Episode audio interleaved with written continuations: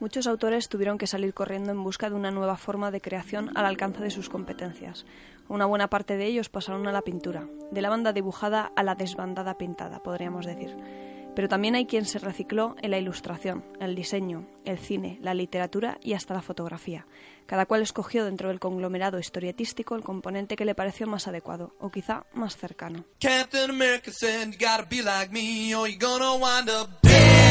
Muy buenas noches, bienvenidas, bienvenidos a una nueva edición de algo que no sabría ni cómo definir ni esto es como una especie de machiembrado entre... Es, una especie de Frankenstein radiofónico. Algo... macramé. Sí, macramé radiofónico, exacto. Sí, pues. Macramé Pero también Frankenstein porque a base de, de piezas muertas que creamos un ser vivo. Gracias. Sí, sí, sí. Ser, no, ser muerto, lo digo porque yace a mis espaldas el ser cuadrúpedo alias Brack que yace muerto de sueño detrás mío, oliendo a culo mojado, ¿eh? Esto es terrible, bien. Brack, amigo mío, esto es tu compañía es apreciable, pero tu hedor es su culo es una fuente inagotable de fluvios. sí, sí, sí, sí, Pobrecillo. Tienes que llevarlo al veterinario o algo. ¿eh? No, ahora no, es que ahora se sienta en la calle, que ha llovido hoy. Ah, no será vale. cosa que sentarse. Entonces ahora huele a culo de perro mojado. Mm, Vale. Bueno, ya se secará. No te preocupes. En fin. Tenemos también a un ser de sombra, Oscar Sanz. Buenas noches. Buenas noches. Empiezo al revés ya, ¿eh? Ya... Esto es una locura. Es una locura. Tenemos un, un ser de tinta. Javier Marquina, muy buenas noches. Muy buenas noches, Jauma. Todavía no se ha recuperado No, del... sigo muerto del Salón del Cómic de Zaragoza. Encima me estoy poniendo malo, que ya es... Bueno, ayer ya me estaba poniendo malo, hoy sigo poniéndome malo. Y mañana seguiré poniéndome Poniéndote malo. Yes. Pero tú, tú tienes un contrato por, no, por, no, por, por obra y servicio. Sí, por obra y servicio. Oye, que yo estuve muchos años con contrato Hombre, por obra y servicio. Esos son eternos. Hasta que se dieron cuenta de que les podían meter un puro y lo cambiaron. Mientras dure la obra, Sí, sí. automáticamente, si pasan dos años, se convierten en indefinidos. Pero sí. quiero decir que tú puedes coger una baja, no soy como no es como yo que tengo que ser inmortal, No, no, soy autónomo. por ley automáticamente se convierten en indefinidos, ¿eh? ¿Quién? Si tú así de, los contratos por obra y servicio. Sí, sí. No, no, así así me convertí yo. Sí, sí, Cristina, puedes reclamar, puedes denunciar. Soy demasiado buena para eso. Sí. Sí. Cristina Hombrados, ser de luz, muy buenas noches. Muy buenas noches, Jauma García. Eres demasiado buena para dem- demandar a nadie, aunque lo merezca. Eso no significa que no te puedan echar, que aquí la gente dice indefinido Claro. y parece que ya lo ha conseguido claro, claro. todo, simplemente es, No, no, te hago no, indefinido, pero te echo a los seis meses, te voy a echar igual. Bueno, pero te pagan, por lo menos. Por Sí, eso sí. Bueno, Sí, mientras son no te mientras te paguen y no te peguen, Sí, que parezcas la Cenicienta, por ejemplo. Los eventuales también tienen indemnización, ¿eh? sí, sé, lo sé. Ah, Esa la, iba a la percibí, a la ver si, a ver si sí, no te lo fueron no, hombre. Ah, No, no, una indemnización eventual. susti. A ver. El nivel tonta lo tengo, pero... Hombre, es que ya te No. miro, ya te miro con esa cara, y como sabemos que eres cenicienta, digo, es que les Claro. perdonaría hasta la indemnización. Les diría, no, no os preocupéis, no me la paguéis. No me paguéis. Si yo os quiero mucho igual. Quemadme los pies, pero no me paguéis. Exactamente. No, cortádmelo, será cortádmelo. Sí, con- Sí. No, eso es para meterse Jaume los García. zapatitos. Hola, Jaume García, muy buenas noches. Soy yo, soy de Pecera. Mm. Y vosotros probablemente todavía no. Bueno, ¿y qué programa es? Esto es... eh, gracias, porque ya me pierdo tanto en la propia presentación que... Yo no me acuerdo de cuál es. Esto es Solo Hablamos de Historietas. Un programa hecho a mano y a máquina por Que ahora estoy dudando. cuatro seres con dioptrías. Cierto, sí, sí. Me ha apuntado mal. Cuatro seres con dioptrías. Uno de ellos se las ha dejado en casa. Y un cuadrúpedo. ¿Y qué número es? Es el programa número 93 y probablemente último. Y estoy expectante. Porque vaya, tenemos. vaya canción que te has puesto, ¿eh? Es que la he encontrado. Muy bien, muy bien. Pues me Porque es de mi negociado. Este hombre, Sebastián Bo, es de mi negociado, es del Perpetuum Mobile. es uno de los compositores de música para trailers de películas y no me costó nada encontrar. Esta que es la de Wonder Woman Sí, sí. 1964. Sí, tiene, hizo algo parecido con Painted Black de los eh, Stones.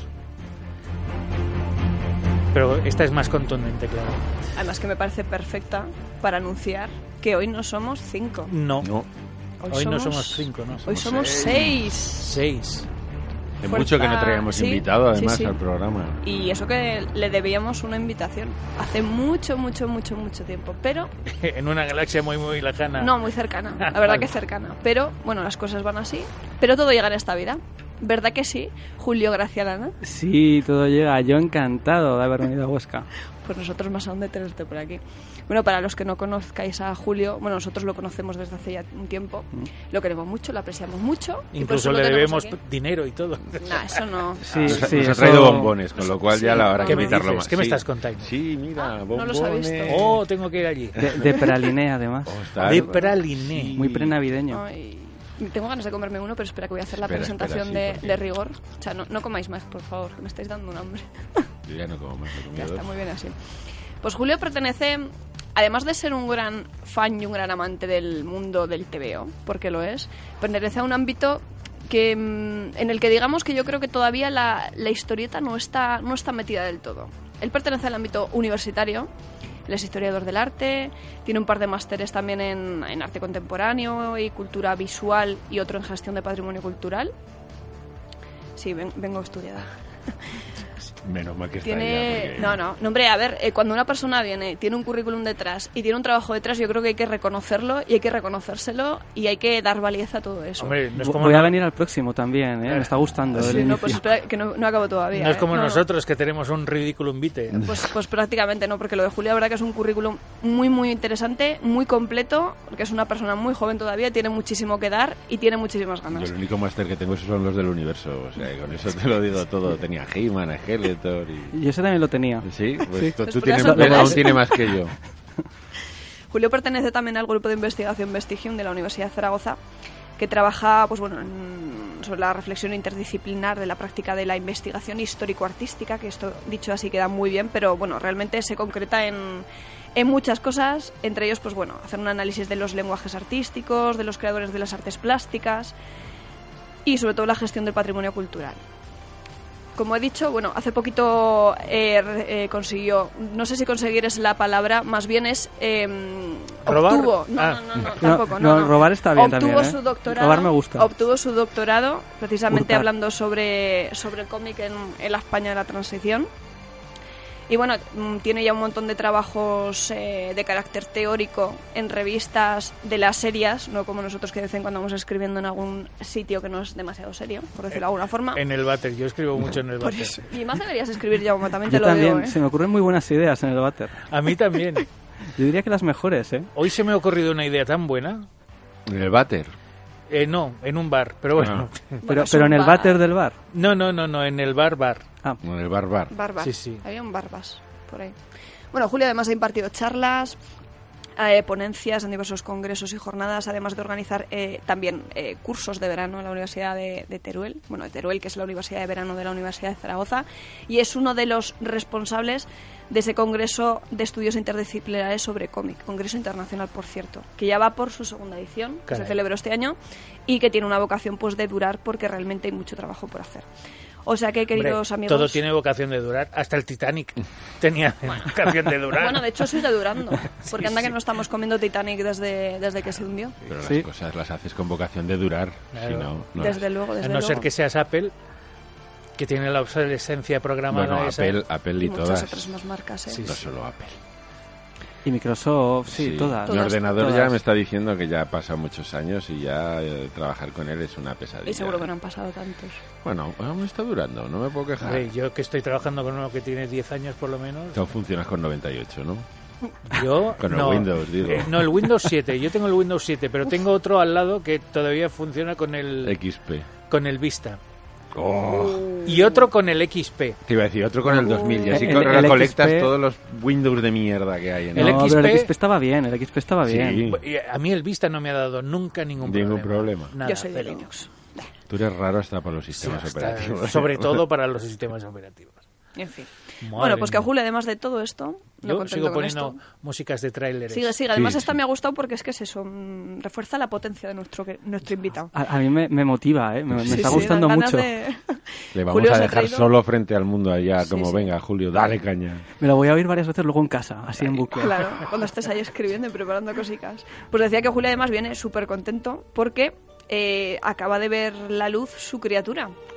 Una publicación que se llama Las revistas como Escuela de Vida, Diálogos sobre el cómic adulto, entre 1985 y 2005. Lo que hace esta publicación es recoger diversas entrevistas con muchos agentes que vivieron esa época tan gloriosa del TVO español en forma de revistas, pero bueno, que como todos sabemos fue del boom al crack. Sí. Interesantísima, y viene con ello calentito. Bueno, básicamente este es el currículum vitae, que me ha dejado muchas cosas y todo lo que tendrá que venir después. O sea que bienvenido, Julio, estamos encantados de tenerte Ojo, aquí. muchísimas gracias, el que está encantado soy yo, y más tras esta presentación. Pues todo es mérito tuyo, hijo, aquí. Ya puedes empezar, ya nos puedes contar en qué consiste esta, esta nueva publicación, este Sí. tocho, porque además yo lo he visto y es un, Sí. es un libraken, ¿eh? Es, Sí, el otro día pasó Laura Rubio delante del armario ilustrado y lo definió efectivamente como tocho. Me dijo, jo, vaya, vaya tocho, ¿no? Y yo, sí, un poco, un poco. es que Hay un- hay un es grado grande, más, ¿no? claro. Pero es que es grande. es- Hay un grado más que es mamotreto. No, no, No. Pero ahí ya entra. Yo creo que Tocho aún le ves virtudes positivas. El mamotreto, yo siempre lo veo como. Que ladrillo, esto no. Pero este. Además- porque además tiene, eh, tiene muchas ilustraciones. Y tiene, tiene- ese término tiene unas connotaciones negativas que no se pueden asociar a este libro porque es realmente muy, muy interesante. Jo, me encanta con esta música de fondo hablar de las revistas. Es que es una experiencia de verdad, ¿eh? Religiosa. Ya os digo, voy a venir más veces La a Huesca. fuerza está viniendo a ti, Julio. apro- aprovechala. En Zaragoza esto no, no Pero no pasa, ocurre, no no ocurre. Pues, Cuéntanos. Pues efectivamente es un tocho, rozando un poco el mamotreto, sin llegar a meterse del todo en el mamotreto. Y lo que, lo que he buscado ha sido dar una panorámica amplia de 20 años de cómic en España. Desde 1985 hasta el año 2005 que es una etapa yo creo no tan estudiada, por así decirlo, ¿no? Tenemos muy claro lo que ocurrió en el cómic en los años 40, por ejemplo, en los años 50, en toda la posguerra, toda la producción de Bruguera, Editorial Valenciana. Hay muchos estudios al respecto.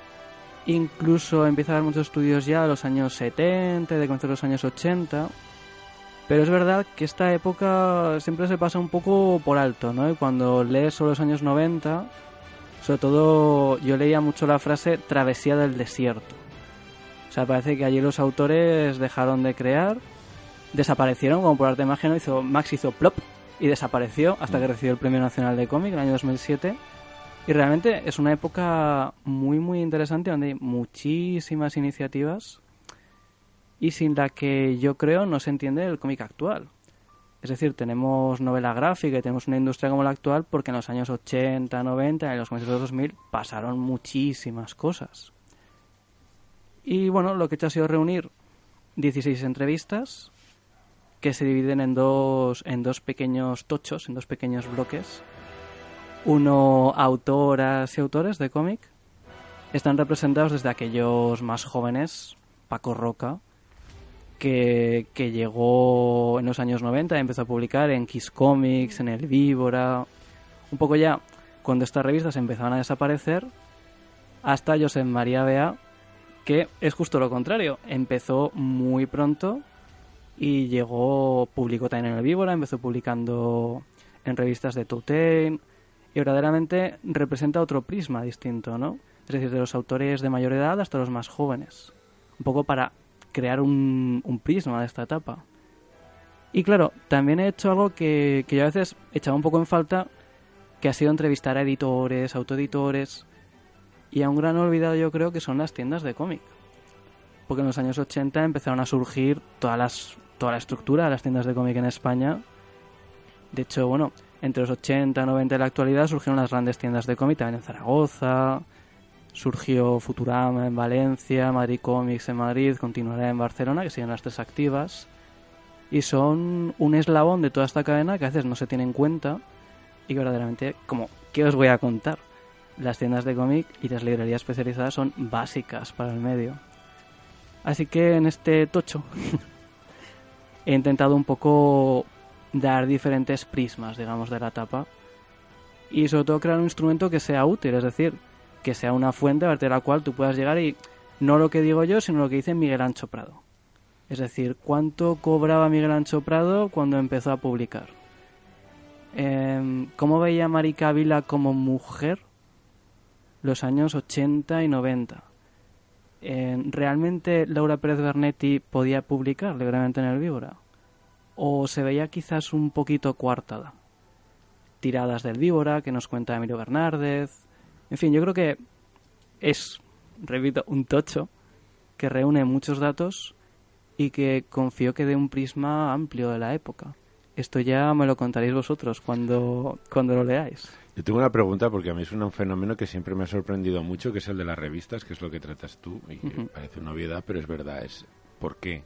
Porque quiero decir, las revistas hay un momento en España que eran la base, era el cómic en España en los 80, como tú dices, giraba alrededor de, de Cairo, de Víbora, pero también de Zona 84, hasta de Cimo, quiero decir, todo el cómic que no era superhéroe que pasaba por esas revistas, y luego se produjo esta implosión hasta la desaparición de, pues eso, no sé cuál fue la última en desaparecer, el Víbora puede ser de las que más durara, Sí. Kiss Comics, Kiss que se basaba mucho en, el, en la pornografía, no voy a decir erotismo porque no lo era, era pornografía pura y dura, pero un género así un poco más específico, pero todas las demás fueron cayendo una tras otra, y yo siempre me he preguntado el por qué en las revistas, y ahora mismo todas las eh, opciones que salen son opciones que ya de salida casi siempre parecen condenadas al fracaso, ¿no? Parecen como aventuras quiméricas que un editor le apetece porque le gusta, pero que sabes que van a durar que 10, 15 números y luego van a decir cerramos, ha pasado con Voltio, ha pasado con La Resistencia, ha pasado con, con El Manglar, Manglar, por ejemplo. ha pasado con un montón de revistas que nacieron con mucha fuerza, con contenidos de mucha calidad además, pero que eso no importa para que al final no...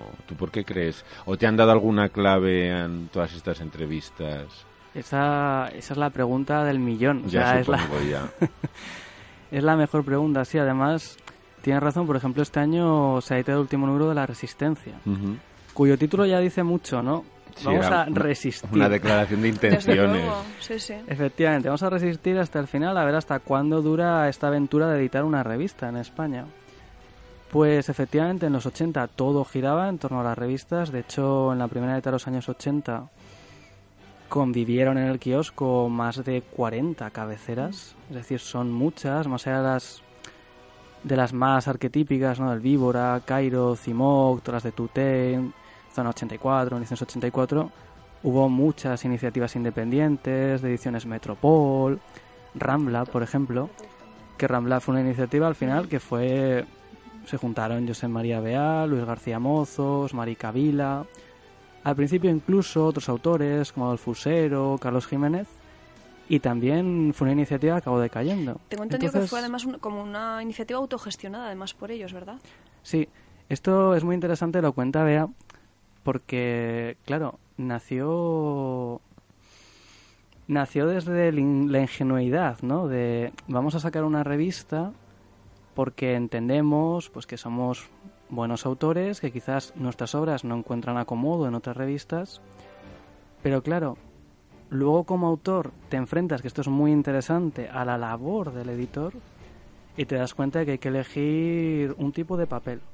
El tipo de papel condiciona el precio de la revista. El precio de la revista condiciona al lector. El tipo de portada, el tipo de contenidos eh, de texto, de pasatiempos, el contacto con los lectores. Y claro, todo eso es realmente muy complicado.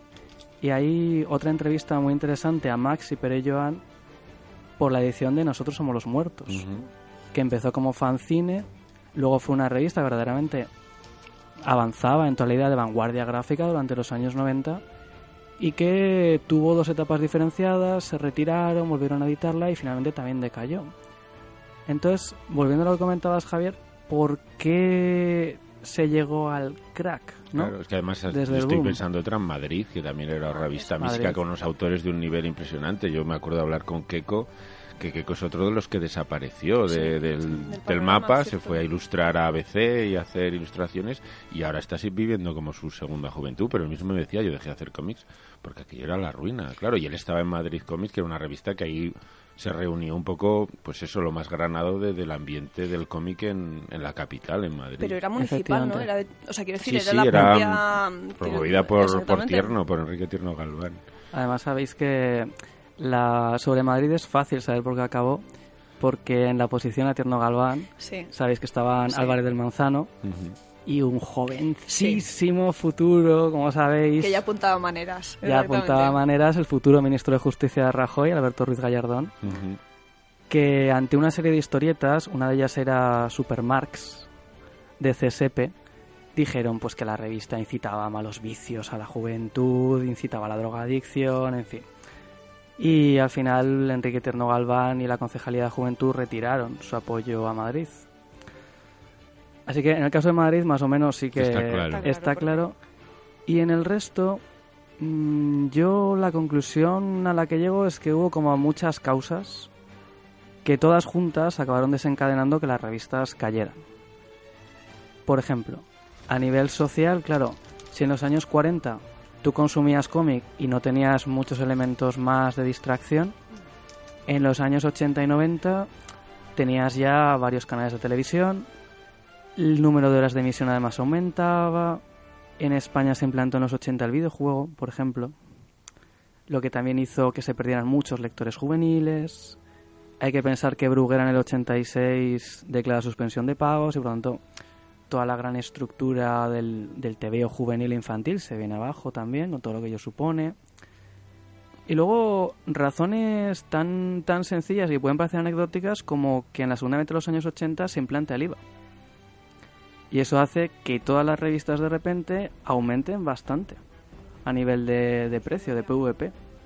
Y claro, hay incluso algunas editoriales, recuerdo, me parece aquí hablo de memoria, pero una de las últimas iniciativas, uno de los últimos cómics internacional de Tuten, habla, habla del IVA. Y lo dice, perdón, lo dice en el editorial inicial claramente. O sea, tenemos que subir el precio de la revista por el IVA. Sé que vais a dejar de comprarla, pero por favor no dejéis de comprarla. Seguid apoyándonos, ¿no? Y la idea del videojuego, de la televisión, todo eso también gravita en estas editoriales. Incluso el Víbora saca un especial televisión. Y aparte de todo esto, yo también destacaría que en la segunda mitad de los años 80, Comics Forum y Ediciones 5 empiezan a editar material norteamericano con mucha más calidad y periodicidad que Vértice años antes. Y claro, llega el manga. A comienzos de los años 90 llega ese boom comandado por Dragon Ball. Además, ya sabéis que detrás de todas estas iniciativas está Antonio Martín, desde el Planeta Gorcini, tanto detrás de Comics Forum como detrás del manga.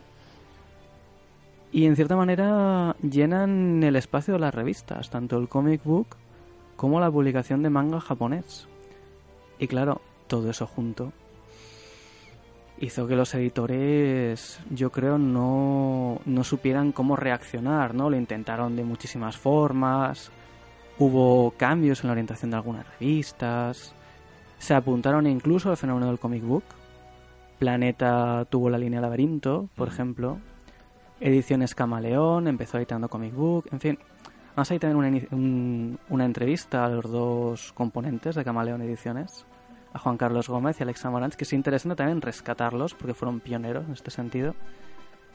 Y lo cierto es que al final los editores llegaron a la conclusión de que las revistas perdían económicamente, no eran viables, aunque mantenían, es verdad, unas cifras de ventas que ya querría el pronto, hoy, o, el Ola, y las cerraron.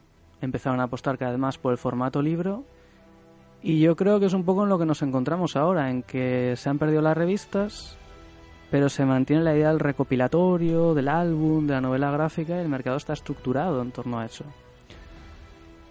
Yo la verdad es que siempre he sentido no poder leer revistas en los kioscos. Yo soy, yo empecé leyendo manga y bueno, el manga sigue manteniendo la periodicidad, ¿no? Y las revistas no.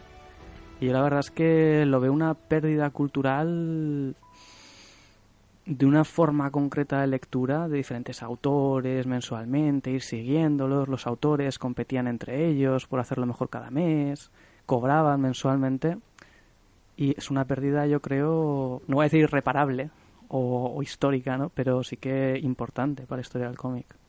Yo a nivel anecdótico diré que yo del largo adiós de, Sin City, el, primer ciclo de Sin City me lo leía por capítulos en la CIMOC, que es donde por, salió por primera vez en España, salió seriada en la CIMO, que, fue como un, ¡Ah, Dios mío, Frank Miller en la CIMO, me lo voy a comprar. También es cierto que las revistas tenían esta, esta vitola de más adulto, de un cómic mucho más menos juvenil. Entonces cuando empezabas a, a leer allí lo que, lo que decías tú, ¿no? La llegada de Forum y 5 fue clave porque cuando tenías 10 años lo del CIMOC, claro, tu, tu padre no te iba a comprar ni el CIMOC, ni te iba a comprar el Víbora, ni te iba a comprar el Zona 84, aunque luego hoy los ves y hay muchas de las historias son, pues eso, el CIMOC era nada, era, era más inocencia, porque salían cuatro, cuatro pezones y ya estaba todo hecho. Pero en realidad eran revistas que estaban como a otro nivel, eran las prohibidas, las que estaban en, en otra parte de, de la estantería. Y luego yo creo que hasta Planeta, fíjate, la línea Laberinto, hay gente que comenta que fue una iniciativa casi condenada al fracaso, pero hecha para cargarse a las revistas definitivamente. O sea, como un, una maniobra para sacar mucha cosa de autores de aquí como para competir, pero que en realidad sabían que no iba a funcionar y lo que querían era rematar a las revistas y así ya lanzarse a, al superhéroe y a publicar eh, cómics de super... son cosas que yo he oído comentar. Yo estoy, estoy de acuerdo realmente, porque es verdad que era una iniciativa que desde el inicio parecía como muy, muy condenada a terminar mal, ¿no? Yo a veces siempre pienso que es culpa nuestra que, que lo vemos todo de forma negativa También puede ser. con el palo, pero estoy totalmente de acuerdo. Y, conspira y conspiranoia, y conspiranoia. Pero bueno, siendo pero- planeta, siendo planeta. Ah, cuando el río suena... Planeta corre, ¿no? Hay, hay algo que, que también se infiere a veces cuando hablas con, con diferentes agentes, ¿no? con autores.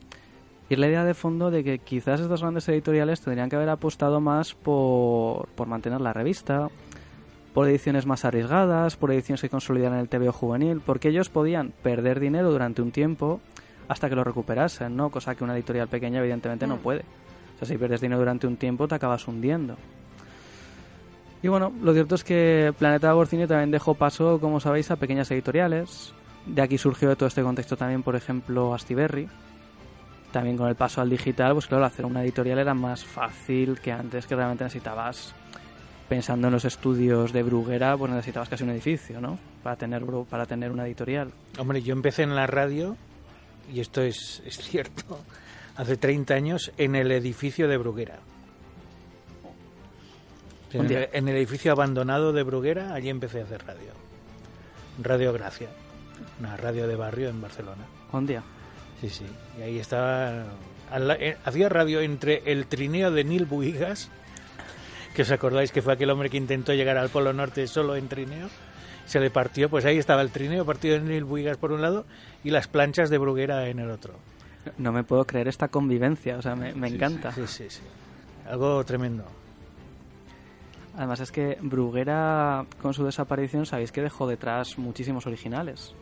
Que se supone, hasta donde tengo entendido, los conserva Ediciones B en Paredes del Valles, en unos almacenes.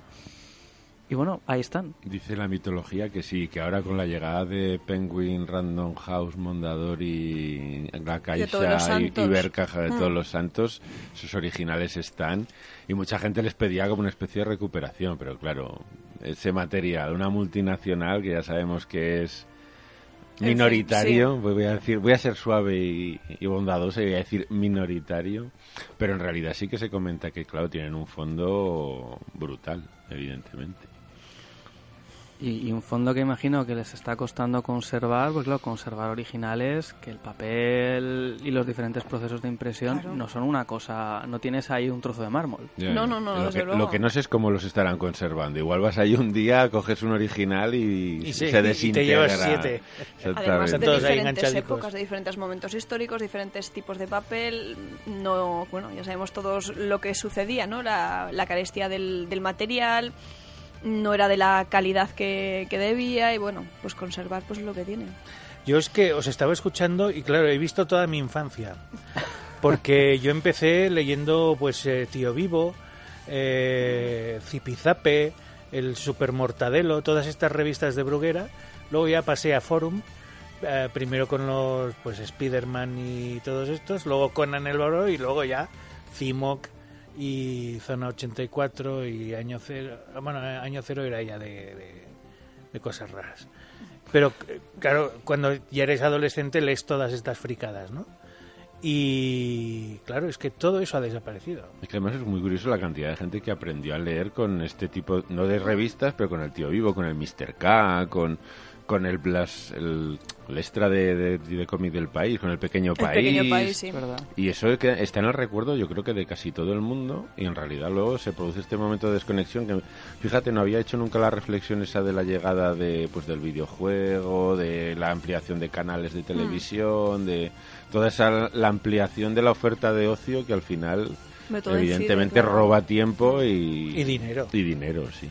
Además hay, hay una curiosidad, es que en los 80 eh, España es la segunda exportadora de software para videojuego más importante a nivel europeo, después de Reino Unido, incluso a nivel internacional.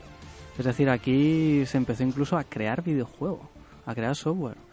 Luego ya llegó... La abadía del crimen, del año 86, por ejemplo. Efectivamente, que bueno, ¿eh? Gráficamente. Sí, sí, sí. Pero claro, es que estaba para todas las plataformas, desde el ZX Spectrum de 48K de Había varios, y Sol Negro, había, joder, yo me acuerdo Commodore de con portadas de, 64. de Azpir y de... Cierto. Y de, iba a decir Carlos Jiménez, de... Había una, no, De Luis Rollo también. de Luis Rollo, no, sí. del otro Jiménez, coño, Em, Del- del que es sudamericano. Ah, el, argenti- el Sí, el argentino, argentino. sí. Eh, No es Ah. Juan Jiménez. Juan Jiménez. Juan Jiménez. Con ilustraciones de Juan Jiménez. Había muchos videojuegos que eso tenían ilustraciones de Luis Rollo, de Azpiri, de Juan Jiménez. Y eran todas software eh, nacional, eran software español. Sí, la verdad es que fue otra cosa que cayó. en Sí, también. No sé cómo lo hacemos, pero oye, Todo- cuando parece que hay un boom en España, llega el crack. Es algo que estaría Sí, sí. bien tenerlo claro desde ya, ¿no? Igual no empezar con tanta fuerza, ¿no? Para que no sea un boom sin- y mantener la línea, no porque sé si yo, no... no estamos hechos para No, eso. no, no, en este país somos así. Somos de extremos, yo creo. O de oro o, de- hundido. sí, de, totalmente. de latón. Em, Y hablando de revistas, hay una hay una revista también que fue muy importante en los años 80 que se llama Neuróptica. Estudios teóricos y demás, en el que participa, por cierto, una persona también muy querida por ti, no solo por nosotros, como es Antonio Altarriba, que por cierto el texto que he leído al comienzo eh, pertenece al prólogo de tu trabajo, que lo, que lo escribe Antonio Altarriba.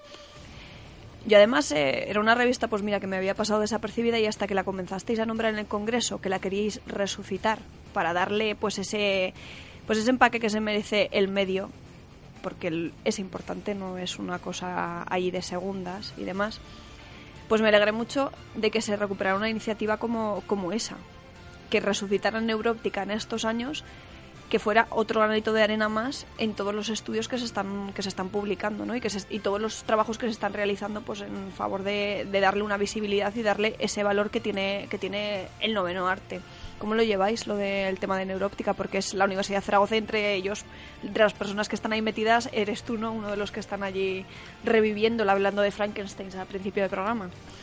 Pues, jo, va bien, va bien. Muchas gracias por la pregunta también. Va, va muy bien, Neuróptica. Lo cierto es que la idea que nosotros teníamos recuperando esta revista, como, como bien has comentado Cristina, fue una iniciativa de Antonio Altarriba en los años 80, un poco en torno a las jornadas culturales del cómic que se hacían en, en Zaragoza. La idea era efectivamente reivindicar los estudios sobre cómic como algo serio.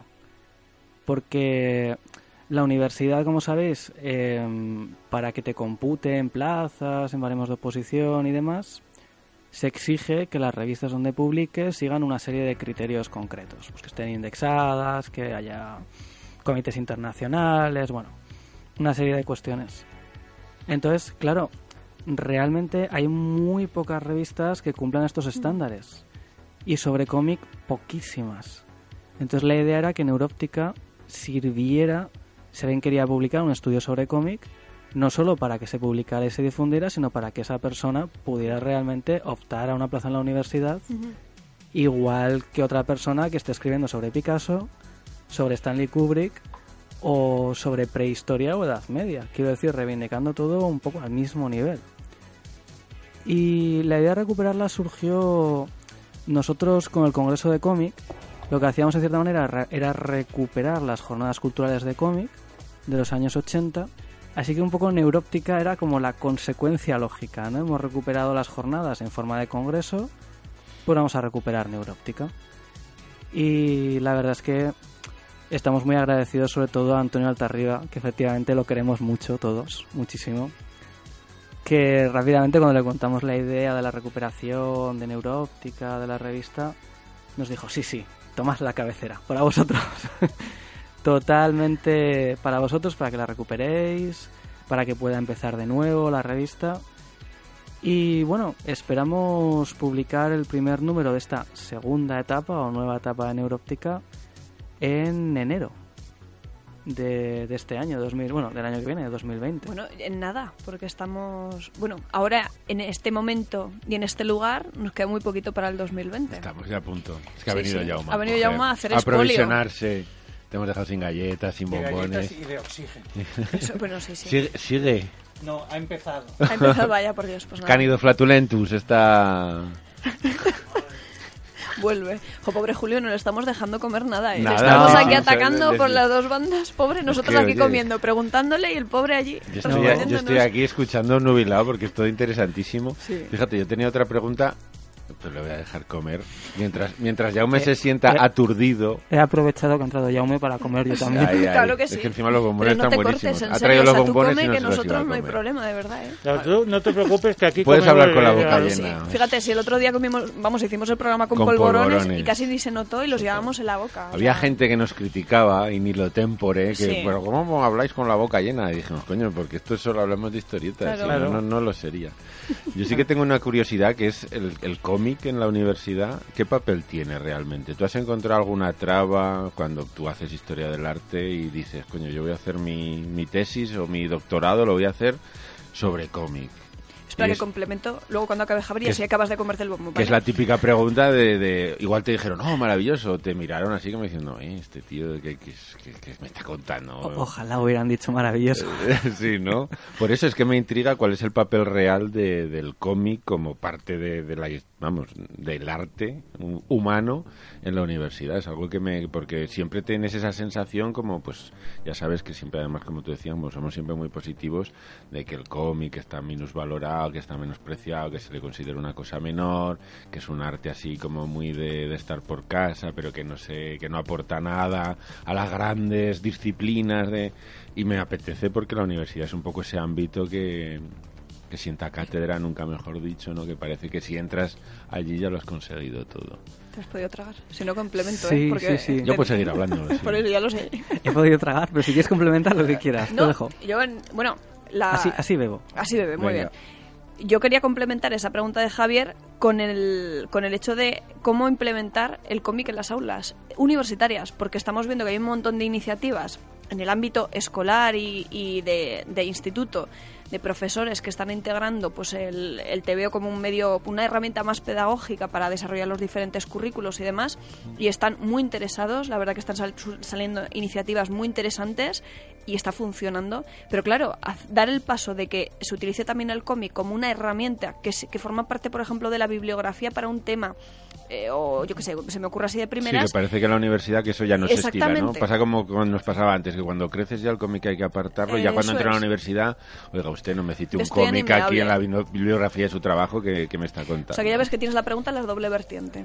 Do- Donde hay un TVO hoy, mañana habrá un libro, ¿no? Sí. Que la, idea es, esta que Claro. el ministerio... A ver cuando, cuando dejas de leer con dibujitos y ya lees algo solo Eh. con letras, que es lo de leer de verdad, que era lo que siempre te decía. No, esto no, que tiene- aquí tiene poca letra, esto tiene poca letra. Claro, para empezar a leer bien, pero luego en algún momento tienes que leer a Tolstoy, Claro, tienes que hacer sí. algo ahí fuerte, serio, ¿no? serio, de Guerra y Paz, Ana Karenina, Así algo es, serio, Cervantes, en fin. Un mamotreto Ah, como Dios ma- manda. eh, Sí, sí. Con su- Literatura ladrillar. Ay, Ay, ay. ay, eso es eso. Sin dibujicos y sin imágenes y sin chorradas. Letra. 500 de texto. Y todo es. descripciones absurdas que no sirven para nada.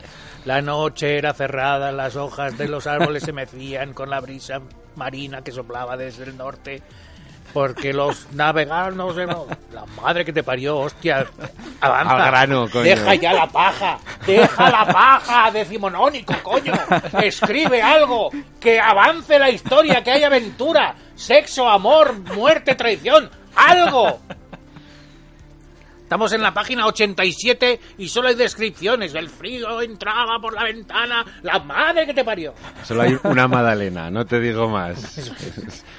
No vamos a entrar entonces en la poesía. No, no, no. En un ambiente cerrado y de interior. No te has escrito más que, más que un salón, ¿no? Como una magdalena. 200 páginas y tú, la madre que te parió. Luego premio Nobel de literatura. Claro, es, que, es que luego es eso. Le dan el premio Nobel por el aburrimiento. O sea, si, si llegas vivo a la página 27 no merece el Nobel.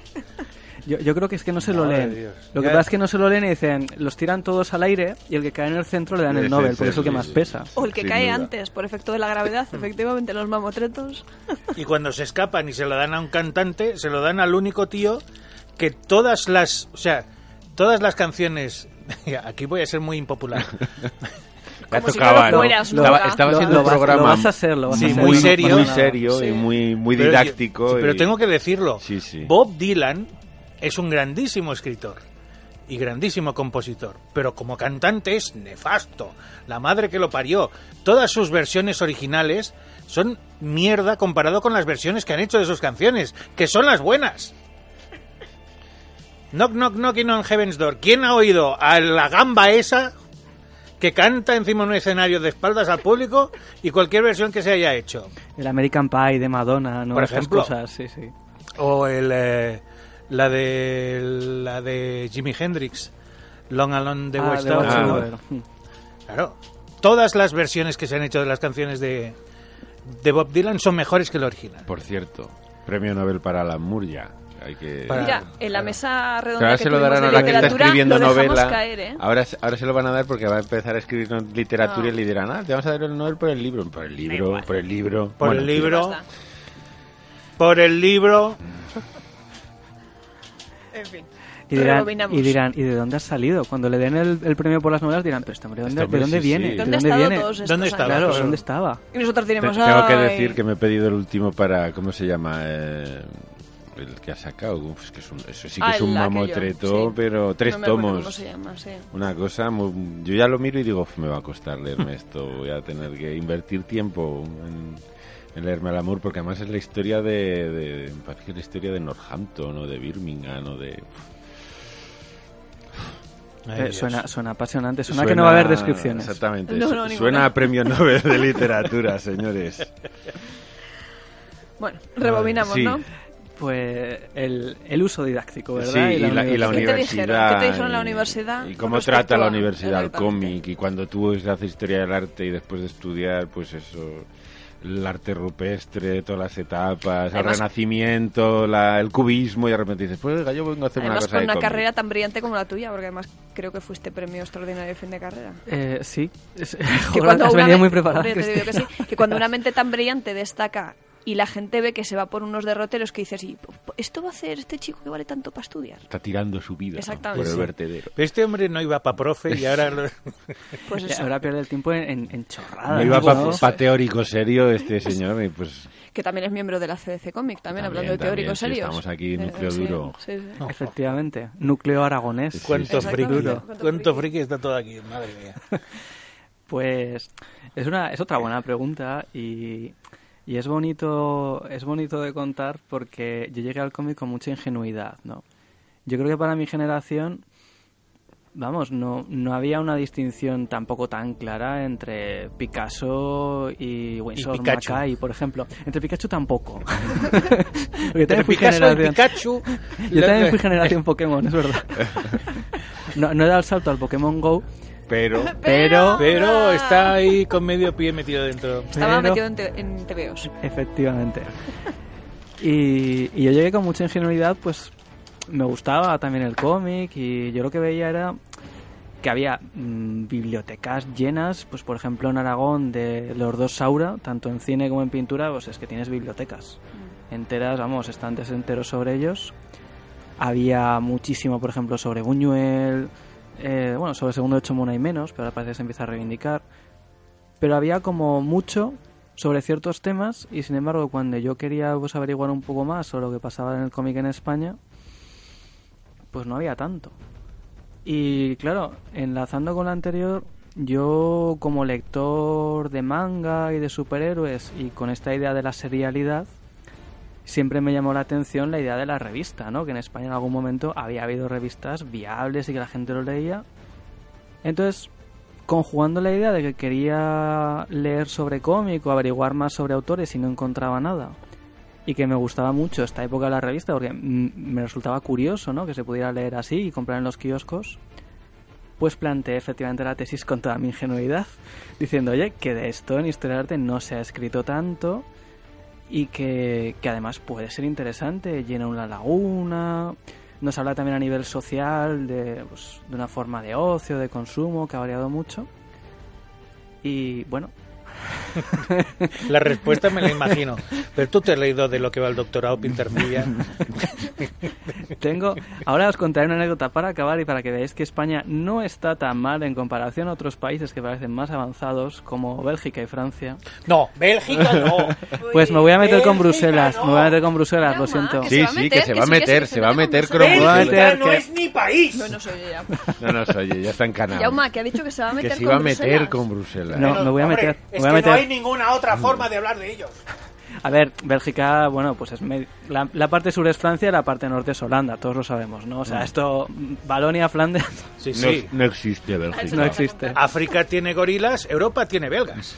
Eso No lo sé. sabemos todos. No sé si, a lo mejor aquí me estoy columpiando, pero recuerdo una anécdota del Día Nacional de Bélgica que entrevistaron a un diputado que estaba despistado y le preguntaron por el himno nacional.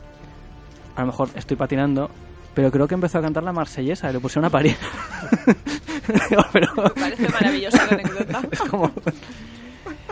Pues antes de meterme con Bélgica, que me gusta mucho, para, para que nadie luego me, me tire cosas por la calle, me gusta mucho Bruselas. Ahora te va a tirar Que cosas tiene, él, que lo tiene- sepas. pero, pero tiene museo del cómic, eso no es algo... Bueno, Claro. eh, Bueno, porque tienen a un imbécil que inventó a Tintín, que es una cosa absurda.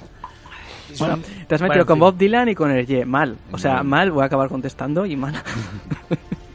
Estoy pensando en la relación entre ese joven periodista que no ha escrito una puta crónica en todos esos en, en todos esos volúmenes y el viejo borracho que convive con él. Yauma, pórtate bien con el invitado, por favor. es como es como la relación de Piblas de Muerte del Sí, sí, sí, sí. Un poco ahí La extraña, misma. ¿no? La línea. A mí la que me gusta es la de Pepe Gotera y Otilio. la relación me parece Pues antes de meterme con Bélgica, pero de forma anecdótica y para nada representativa de lo que siento por Bruselas, eh, pues cuando planteé la tesis, es verdad que no hubo una oposición frontal, y esto lo digo sinceramente, se aceptó y tal, pero sí que me costó un poquito encontrar quién, quién la dirigiera. Y es cierto que aunque la universidad cada vez está más abierta a temas sobre cómic, sigue faltando gente, por ejemplo, que ocupe una cátedra, sobre todo desde la jubilación de Antonio Altarriba, y que, y que sepa del tema, ¿no? Que marque un poco tendencia, porque luego los catedráticos son los que dirigen las tesis, los que piden los proyectos de investigación, los que tienen realmente poder en los departamentos de las universidades, solo se puede ser rector si eres catedrático en muchas universidades, quiero decir. Y, y me costó encontrar una persona que me lo dirigiera. Y es verdad que luego pedí un contrato de investigación, tuve suerte y me lo dieron. Todavía estoy saltando, ¿no? Porque creo que no se leyeron el tema muy bien. Pero sí que es verdad que luego he tenido, he tenido muchas aceptaciones en otras cosas, pero también algún rechazo. Y en este sentido voy a contar la anécdota de Bruselas, ¿no? Es verdad que en España me costó encontrar un... Yo tuve un codirector de tesis en la Complutense y una directora de tesis aquí en Zaragoza. Me costó encontrarlos, me, encontró definir- me costó definir el tema, pero bueno, tuve suerte y más o menos la cosa fue bien. Pero yo siempre recordaré que, que intenté pedir un- dentro del doctorado una beca complementaria, creo que era un Erasmus Plus, para irme a investigar a Bruselas. Y todo iba, todo iba muy bien, ¿no? Parecía que, que la cosa avanzaba bien, habíamos contactado con el coordinador allí, estaba el tema perfectamente justificado, porque claro, era un poco comparar lo que ocurre con las revistas en España con lo que ocurre en Francia, que siguen manteniendo revistas. Y que tienen revistas como L'Eco de Savants, que verdaderamente han tenido una trayectoria brutal, ¿no? O la misma revista Tintín, ¿no? O- quiero decir, el mundo franco-belga tiene muchísimas iniciativas que han durado muchos años o que han continuado. Entonces, bueno, el tema de investigación era interesante, había un museo en Bruselas donde se podía investigar sobre este tema. Y recuerdo que el, el coordinador en Bruselas dijo que, que el tema no era apropiado para un departamento de historia del arte. Esto te lo dice el director del departamento de historia del arte de Bruselas, ¿no? Pero un belga. Un belga. Que dices, vaya, Sí. qué, qué contradicción en sí mismo, ¿no? Por eso a veces parece que en España el mundo académico tiene que avanzar, es verdad que todavía tiene que avanzar y que asumir que el cómic es un arte a la misma altura que los demás, pero también es cierto que la recepción del Congreso de Cómic, de Neuróptica, incluso de mi propia tesis, ha sido, ha sido bueno siempre, o sea que tampoco ha habido, y es verdad, em, eres un poco la curiosidad en algunos congresos, ¿no? Todo el mundo habla y crea conexiones, pues yo qué sé, pintura figurativa, eh, neorrealismo, hiperrealismo, te hablan de Antonio López, de Luis Gordillo, en fin. Y luego estás tú en esa mesa de Antonio López, Luis Gordillo y el Víbora. Es como, vaya, me habéis metido aquí porque no sabéis dónde meterme. Pero es cierto que, que te meten. O sea que poco a poco se va integrando. Y yo creo que es un proceso similar al que está teniendo el videojuego, que también ha estado mucho tiempo fuera, empieza a introducirse dentro del mundo académico. O al que tendrán otras artes, porque a veces yo hace no mucho leí sobre eh, la idea del circo como arte, ¿no? La actividad circense como arte dentro del mundo académico. También es algo que parece como, como un poco bizarro, ¿no? Pero tiene una tradición, entronca con el teatro, con la performance, con el arte gestual y tampoco está integrado en el mundo académico. ¿Circo? ¿Habéis dicho circo? ¿Circo? GP Ediciones. Eso sí que es un circo. Y aquí tenemos a uno de sus payasos. Perdón, es que acabo de sufrir por primera vez Uy, sí. El la ataque. bomba, el ataque de los clones. Lo es estoy notando también, sí. La madre que lo parió. Ahora- Ahora, ahora te quiero más. Me, me ha gustado mucho lo de circo, no lo esperaba. Madre mía. No, yo tampoco. Yo tampoco lo Y, y- y esperaba. tampoco que coincidiera con una flatulencia de Brack que ha ido a, a- a vivir con vosotros un rato y dejarme a mí tranquilo. Es que encima tenemos su culo entre Cristina y yo. Sí, sí. Perdón, Pero, Julio, pero, pobre, pero pobrecito, estáis tan tranquilos. Eh, Sí, sí, tranquilo, Tranquilo, está tranquilo. Tranquilo está. Y, Bueno. y tan tranquilo que se ha quedado después de eso. Yo sabía, yo sabía que no me ponían en este sitio solo por los bombones. había, había otra ventaja. Pues te echo un favor cambiando Sí, sí, sitio, sí, eh. sí. Te lo acabo, vamos, mm, sí. Bueno, yo quería hablar GP de Ediciones. GP Ediciones, porque Javier Marquina es el guionista de Aquí Nunca Pasa que Nada. creo que va a ser su último cómic. A este paso sí, porque Está, está otra- muriendo. está- Otra de estas y ya está. está llorando, ¿eh? Y no es de, y no es de risa, es, El gas. gas, Es el gas. gas sarín incorporado que lleva Brack. Bueno, aquí nunca pasa nada. Javier Martí- Marquina, Javier Ortiz al dibujo Y Guillermo Montañés. y Al Guillermo color. Montañés al color. O El subsuelo, doblemente premiado, de. Víctor Solana. Desde aquí un abrazo, Víctor, y unas felicitaciones muy, muy Doble, grandes. Gran admirador que Sí. tienes en Víctor, que me dijo que escuchaba el Perpetuum y que le flipaba lo que hacías en ese programa. Muchas gracias, Víctor.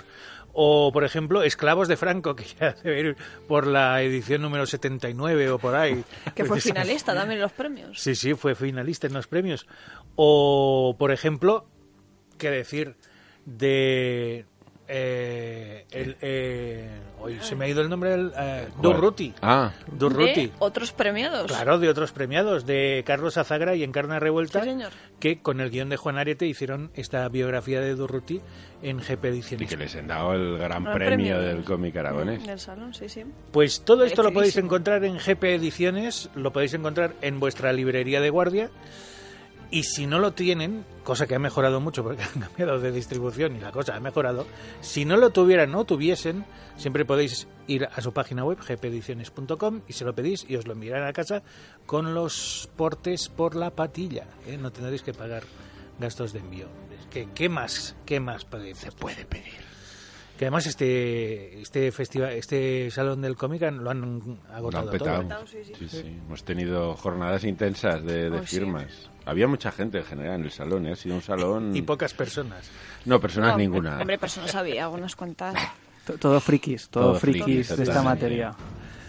Bueno, Había pues, frikis, autores y gente de la universidad. Sí, sea, que no sabían dónde ponerlo porque, claro. No había nada bueno ahí, todo mal, todo mal. Me, me echarán cuando, lea, cuando Sí, este programa, me sí, echarán, sí. lo sé, pero bueno, era un riesgo a correr. Nosotros hemos mejorado mucho el nivel del programa. Jo, ha sido- ha subido, bueno. Va a ser, creo que te van a decir, coño, ¿Qué ha pasado? uno de cada 200 programas es interesante. de No de cada 100. Bueno, Han tardado 93 programas, pero han hacer hecho uno bueno. sí.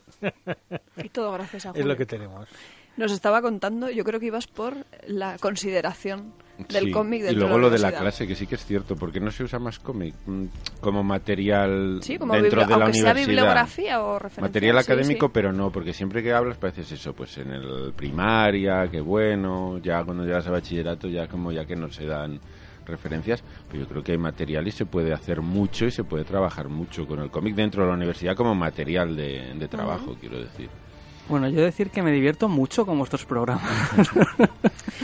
este, este es más tocho. Sí, claro, bueno, hemos venido pero- introducidos con un tocho, pues claro, hablo mucho, al final es tocho. Es que hemos venido aquí a hablar de tu libro. Exactamente. Ya ha venido Brack a condimentarlo. ¿no? Sí, sí, la salsa. Es el crítico. No había pocos críticos en esta mesa como ha venido otro. Pues, eh, perdón, es que estoy todavía en, en- en el condimento. Eh, Sí, dura, dura.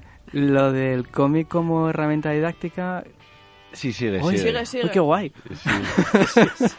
me gusta al fondo. Es que es, es la señal Es el de... cierre. De pero que te nos da tiempo, tienes dos minutos aún. sí, sí. Pues el cómic como didáctica se está implementando mucho y la verdad es que es algo muy interesante de hacer. Porque yo creo que cuando a un alumno le quieres explicar mm, los campos de concentración de Franco y se los explicas con datos, que además sabíais que, sabéis que había muchísimos campos, muchísimos, no lo va a asimilar tan bien como leyendo, por ejemplo, Esclavos de Franco. O sea, hablando de GP Ediciones. Yo creo que, que es algo a aumentar y implementar cada vez más. Y esto sí que lo recibe muy, muy bien la universidad. ¿eh? Esto sí que entiende que como el alumno llega mejor al conocimiento, aunque volvemos a hablar de llegar al conocimiento serio a través del cómic, pero bueno, cada vez Es un es un vehículo, es un medio de difusión al final. Cada vez hay más. Es algo que me parece tremendamente interesante y positivo. Es que es curioso porque en, sí. en una de las múltiples cenas, comidas y demás comentábamos, hablando del cómic histórico y de este rigor que muchas veces te exigen, no la gente, sino estos aficionados que tú ya sabes bien, que te, te comentan a los 10 segundos, que más que el rigor histórico es interesante abrir esa puerta a hechos de los que se tenía total desconocimiento para que después sea el propio lector el que se interese y busque su Eso es, información. que ¿no? tire del hilo. Que además ahora yo creo que eso lo hemos perdido. Fíjate, eso antes lo hacíamos cuando no teníamos internet y ahora que tienes toda la información Hmm. de la historia de la humanidad a- al alcance de tus dedos, hemos perdido eso de decir, me leo un tema que me interesa y me voy a, a internet a, buscar y a informarme a leer más textos, ¿no? Que, que como tú decías, no como una puerta, pero sí como, como ese arco al que entras y puedes seguir investigando.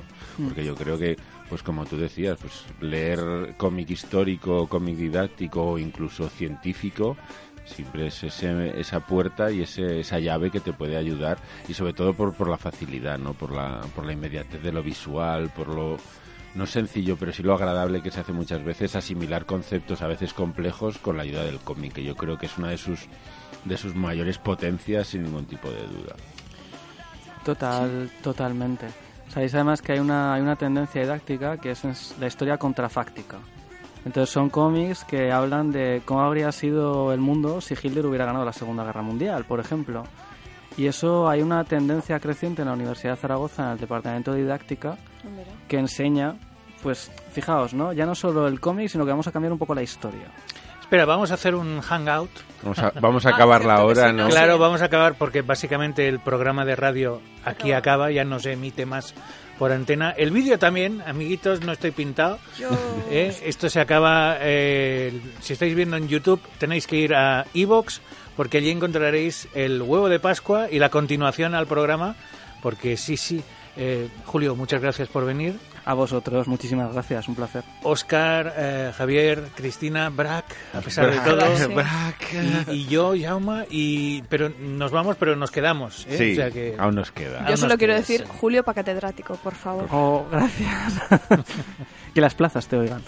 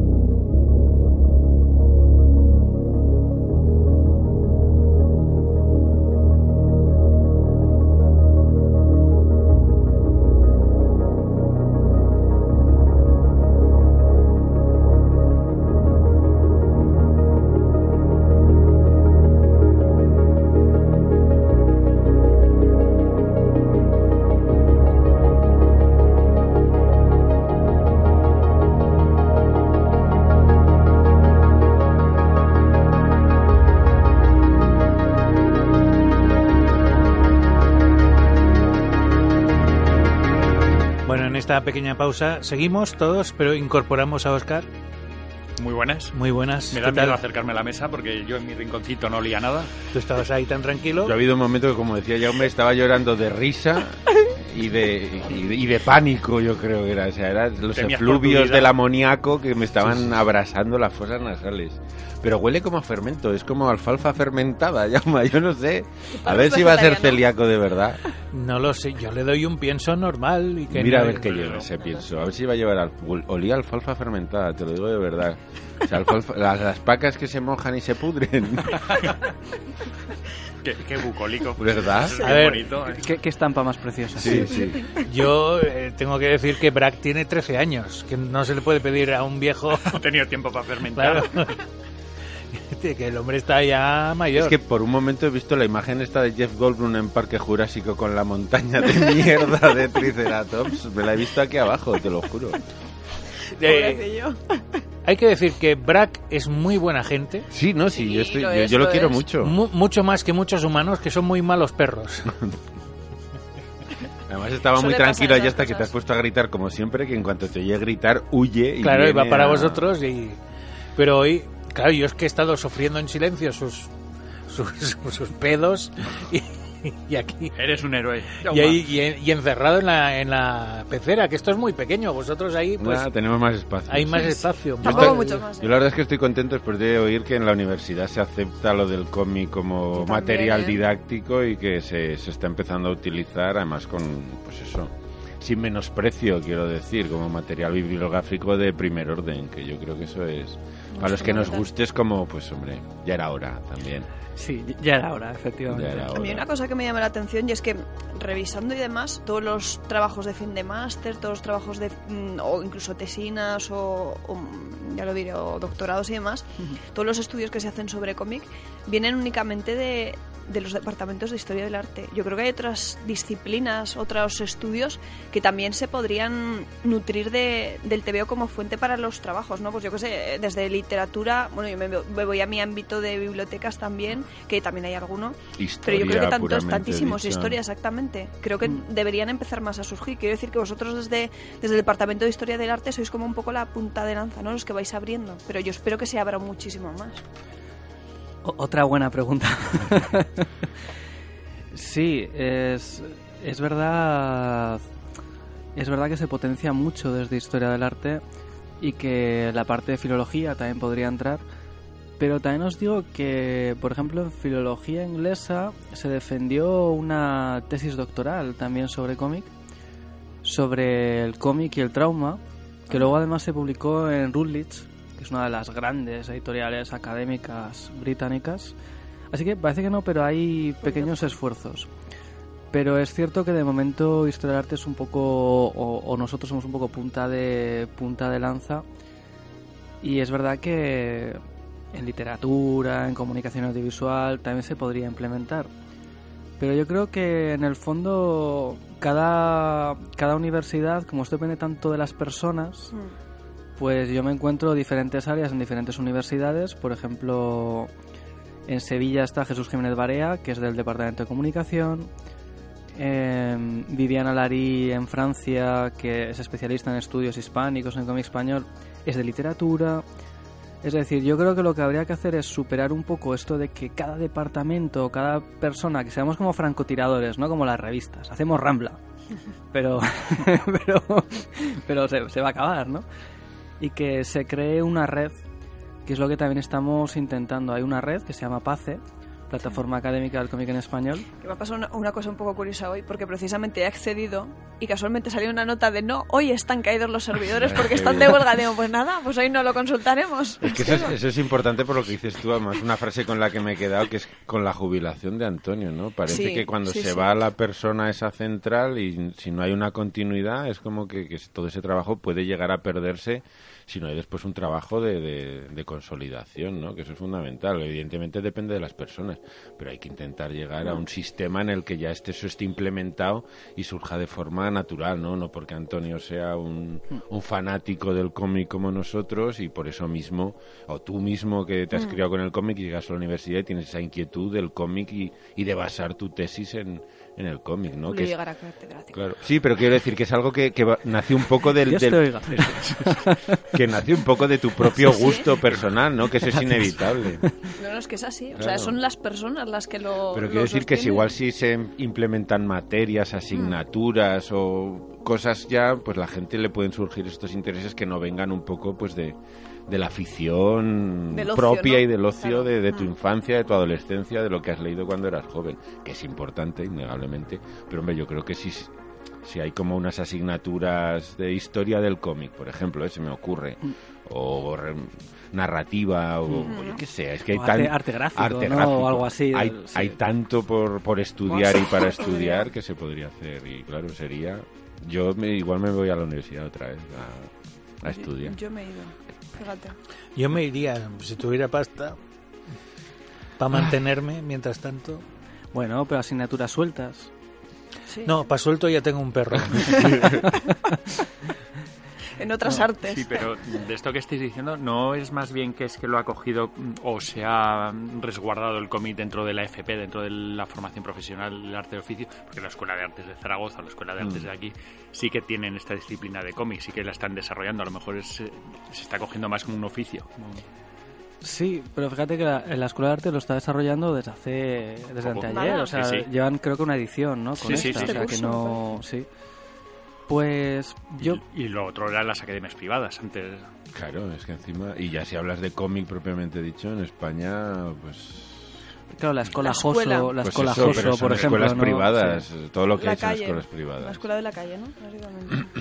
Sí, yo creo que todo avanza un poco en relación a lo mismo, que para que efectivamente no se jubile Antonio y en gran medida pierdas ahí a un referente, la idea es crear estructura.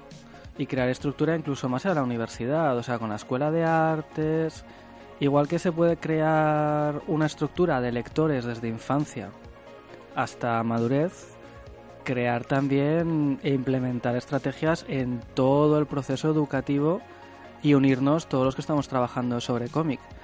Yo creo que la unión hace la fuerza, sobre todo porque, claro, lo que os comentaba de ir a un congreso, ¿no? Pues el de Saura, el de Picasso y el de Gordillo rápidamente se ponen en contacto. Yo estoy solo. Entonces, claro, la idea es vincularme a gente que está en otro congreso, que está trabajando en otros departamentos, crear red. Y yo creo que si creamos redes en estas generaciones, verdaderamente el cómic se consolidará en todo el recorrido educativo. Eso espero.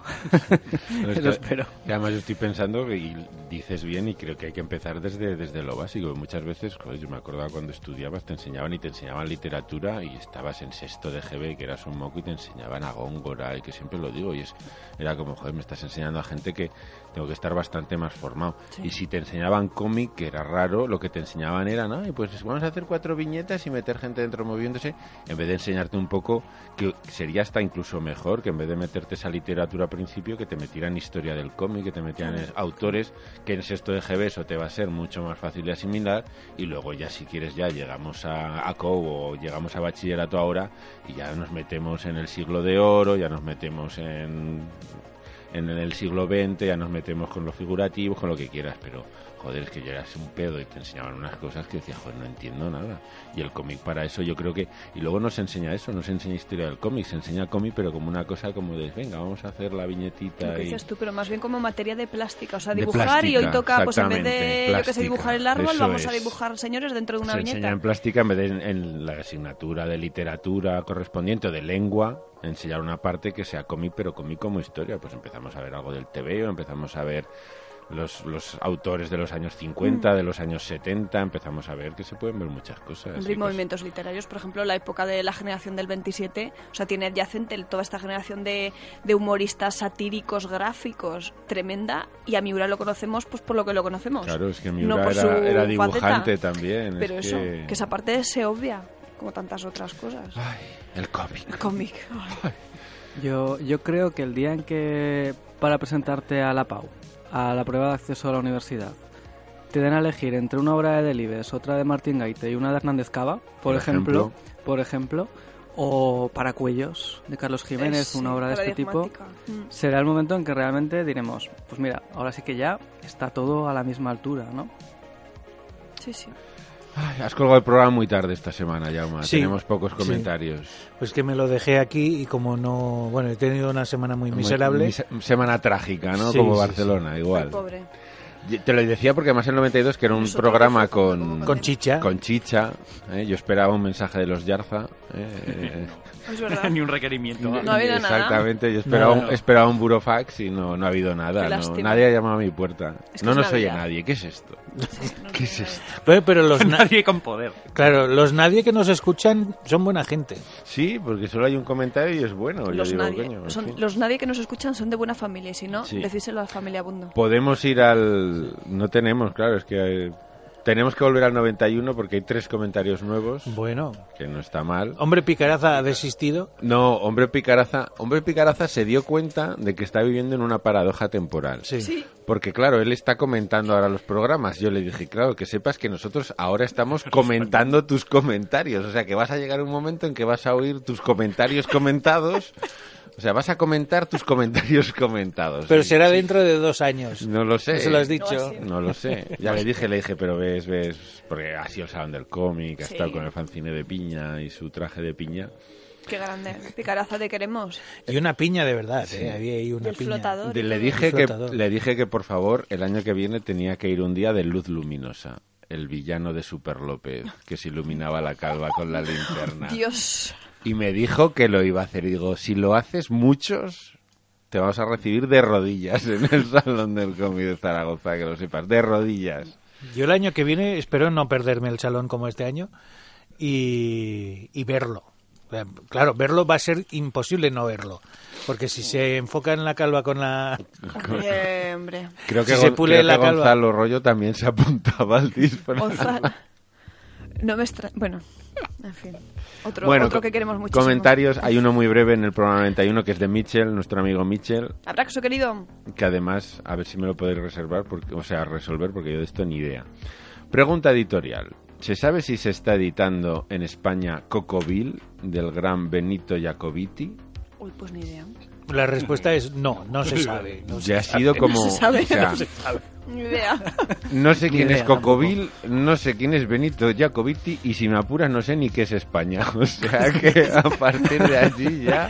Yo sí que sé lo que es España, lo que pasa es que no la conocen ni la madre que la parió. Exactamente. Pues es que como no me los he mirado, no sé. Ya investigaremos y miraremos, pero no sé. no, No, tengo ni idea. Además, cuando lo tampoco. leí, dijo, lo tengo que mirar. Por supuesto, luego se me olvidó a los tres segundos ya, desapareció mi memoria. Bueno, siguiente comentario. Es como de- cuando... sí. Es como. Es como... No, no digáis eso. ¿Cómo qué? como cuando se te va de la memoria. Ah, vale. ¿Qué íbamos a decir? ¿Qué vamos a hacer? Es como... mm, Ah, sí, Zas. Eso no le gusta... No me acuerdo qué Es como y... eh, Ah, Claro, es uy. un guiño, es un Onomatopeya. guiño. Hoy, por suerte, como teníamos a Julio que habla Es verdad. mucho Muy bien. Y muy bien. yo no he Vamos. tenido que hablar y seguro que no he dicho ningún. Es como, ay, Como ahora. Como ahora, claro. No me lo he hecho queriendo, coño. Bueno, que sepáis que el siguiente comentario es de un tal I. el Escudero, que conoceréis quizás por haber guionizado el cómic diferente. Hombre, Hombre, al que conociste Salón de, en Zaragoza. yo lo vi en la charla, pero vamos, personalmente no. Pasó pero... y me Oh, saludó y se llevó una aquí nunca pasa nada. Oh, pues un abrazo, querido. Y dice... Ilustre oyente. Muy buenas. Sí, sí, está, empezó con Ondas Gamma y ahora ya ha derivado a los dos. Ya tenemos un nuevo oyente que ahora Pues os leo, coño. Bienvenido. Os leo. Después de un tiempo como oyente, creo que era hora ya de dejaros un mensaje para deciros que me flipa vuestro programa. Os descubrí con el número 71, el que empezasteis leyendo un fragmento de diferente, mil gracias por la mención, por cierto, y desde entonces no solo sigo semana a semana, sino que me estoy poniendo las pilas con los programas anteriores. Estoy tan acostumbrado ya a escucharos mientras hago la comida y tal es el condicionamiento pavloviano al que he llegado que si entro en un bar o restaurante es oler a fritanga y ponerme a tararear a los Spin Doctors. Toma ya. o ponerme a silbar el Take on Me en modo flute. Uy. Ojo con esto, porque silbar en modo flute es mucho más fácil de lo que parece y muy adictivo, pero jodidamente impopular en reuniones sociales. Muy No agradable, sí, sin duda. Estamos creando una legión de taraos que se acercan a la gente en los semáforos a decirles qué tal la vida, amigo, o les silban el Take on Me en modo flute. Silbar en modo flute es lo que hago desde hace un tiempo porque yo debo tener el oído fatal, ya no oigo bien y entonces, claro, las notas van a su bola. Mm, O sea, mi vida se está convirtiendo en una vida flute. Una vida flute, sí. Bueno, Así es muy difícil salir a flute en la Tal vida. cual. Amigo. Dice, Madre. hoy para colmo he ido por la calle rapeando el vivo con tu madre en Claro. un castillo como si fuera un mal imitador de los Beastie Boys. Y eso también es culpa vuestra. Lo sentimos. Ya sí, Efectos para lo que, para lo que sirve Ya, ya. oír este programa. Nada bueno. Nada bueno. Lo dicho, felicidades sinceras por el programa. A ver si hay suerte y nos vemos en el Salón de Zaragoza, que así fue. Y me puedo llevar un aquí nunca pasa nada firmado, que así fue también. y fue un placer. Fue un placer saludarte y a ver si nos vemos en, en eventos, Saraos, en Barcelona, en La Me lo Joso. presentarás cuando y te lo Sí, presentaré cuando Porque lo vi en la mesa de, de la de la presentación de diferente, presentación. pero vamos. Esas mesas No sabía que era fan. multitudinarias del Salón Yo del tuve la más multitudinaria. Bueno, tú- nosotros mía. tuvimos la más La multitudinaria, más yo creo. multitudinaria fue la nuestra. Cuando estábamos siete. Salud y abraxos, nos dice Querido Abraxo. Israel. Tenemos dos Israeles, se nos Sí, acumulan sí. los nombres, ¿eh? es curioso. Pero sí, lo de las mesas del salón le tendrían que dar una vuelta. No se puede meter a tanta gente en, en una hora de charla y además con tiempos tan tan leoninos que tienes que acabar en punto. Porque Que todos tenemos cosas o sea, interesantes hay, que decir. hay charlas que Mm. sí que te sobra tiempo, pero la nuestra podríamos haber estado una hora más tranquilamente. Había, nos quedaron muchas cosas que decir. Hombre, el, el nuestro es un programa de radio que dura una hora y llevamos ya una hora y cuarto larga. Por eso, ¿ves? Que en una hora nos queda Era- muy antes corta. era una hora y nos dimos cuenta de que Sí, una hora es muy corta. Es muy corta. Bueno, y el, el siguiente comentario es de otro Israel, de Israel ¡Hombre! Real, que dice, buenas amiguetes, programa de listas, un clásico necesario. Como, ¿Necesario, seguro? Sí, sí, como subjetivas sugerencias, y aquí es cuando le voy a decir a Israel, ahora te cuento, me encantaron Maestros, de, Mm. de Steve Scrooge, de Fix, de Spencer y, y Lieber, me parece que es. ¿No te has leído de Fix? Pues es no, divertidísimo. no me, fíjate, no me llamo. Eutanautas, esta la tengo pendiente. Headloper, bien. Hombre, sí, puta bien. madre, También. raro porque publican puta madre sin publicar Mutafuca, que es como el ¿Qué vamos a hacer? Misterios de D-Books. Sí. El Violent Love de Víctor Santos, que siento También. decirte que me pareció un petardo de guion, pero de proporciones Vaya, cósmicas. Vamos, no de hecho, no me compré ni, ni el segundo tomo. no lo trajiste. No, claro, es que... ¿Tanto? No, tanto, es que... No. Ni. Directo a Guayapor. O, ex- Wallapop. o Extremity. Lo tengo que encontrar primero, que hay muchos que no los vendo porque no los encuentro, que es muy triste. Es que lo tuyo es que... Puedes rebajar el precio si te lo encuentran. Puedo traer a alguien y le digo, si lo encuentras te lo regalo, ánimo. Yo, yo me ofrezco para esa tarea.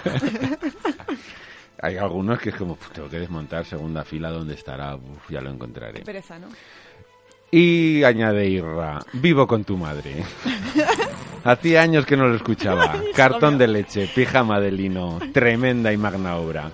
Bravo por el saludo al círculo, esa gente mueve los hilos del mundo en las sobras, llevan túnicas, brindan en jarras personalizadas y cuentan con extraterrestres entre sus filas. Ajá. Un saludete a todos. Abraxo. Viaguti me dijo que habían oído el saludo para el círculo. Me mira. dijo que V estaba metido y le dije, pues ahora me tienes que meter a mí. Yo quiero Pues ser parte del círculo. No sé lo que es exactamente, pero quiero Bueno, ya, ser nos, parte. ya nos contarás, ya nos Yo que ni contarás. recuerdo cuando lo nombraste. Sí, Sí, sí, que sí, lo nombró, porque sí. alguien le había dicho, da recuerdos al. o, o recuerdos al Sí, círculo creo que fue o da recuerdos nuestro, al. nuestro Ikiko moribundo. Ah, la familia que- Bundo. Sí. Nuestro ser de la familia Bundo. circular. Sí, también es circular. Aquí todo es circular. Todo es circular, Todo, sí. todo vuelve.